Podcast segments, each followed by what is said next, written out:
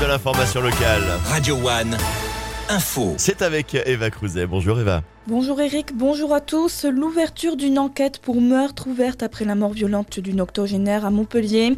Ce mercredi, une femme âgée de 80 ans est retrouvée morte dans son appartement près de l'avenue de Toulouse à Montpellier. Elle présentait plusieurs traces de coups de couteau. Rapidement, son mari âgé de 45 ans a été interpellé. En effet, il menaçait de se jeter depuis le toit de l'immeuble et déclarait avoir tué sa conjointe. L'enquête en cours doit déterminer la chronologie du drame. Une autopsie doit prochainement être effectuée pour connaître la cause exacte du décès. Toujours pas de réparation prévue pour le pont mobile de Frontignan. En panne depuis mi-septembre, l'infrastructure qui se lève pour laisser passer les bateaux naviguant sur le canal du Rhône à 7 devait de nouveau être opérationnelle le 12 novembre. Finalement, le délai de réparation est repoussé jusqu'au 31 décembre. La fuite hydraulique sur les vérins s'est révélée plus complexe que prévu. Dans l'actualité également, le Pas-de-Calais en alerte rouge. Le département est toujours en vigilance maximale pour fortes pluies, inondations et crues. Jusqu'à 100 mm de précipitations étaient encore attendues cette nuit selon la préfecture.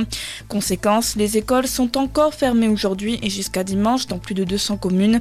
Les transports scolaires sont également perturbés dans toute la région Hauts-de-France. Ils sont ainsi partiellement ou intégralement suspendus ce vendredi. Un mot de sport, on débute avec du volleyball avec l'Arago de 7 qui joue demain. Les Sétois affrontent Paris, un adversaire qui a un peu le même parcours que l'Arago dans ce championnat de France.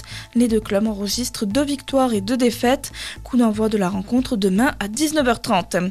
Il y a également du handball à suivre demain avec le déplacement de Frontignan à Besançon pour une neuvième journée de Pro League. Le FTHB est toujours handicapé par de nombreuses blessures. Début de la rencontre demain à 20h30. Et puis on termine avec du foot et le début de la 12e journée de Ligue 1 demain et ce match entre Montpellier et Nice. Le MHSC va devoir chercher la victoire sans plusieurs de ses joueurs cadres blessés ou suspendus. Coup d'envoi à 21h à la Mousson. Bonne journée sur Radio One. Merci beaucoup Eva, l'essentiel de l'information locale. Eh ben, ça revient dans une heure avec vous sur Radio One.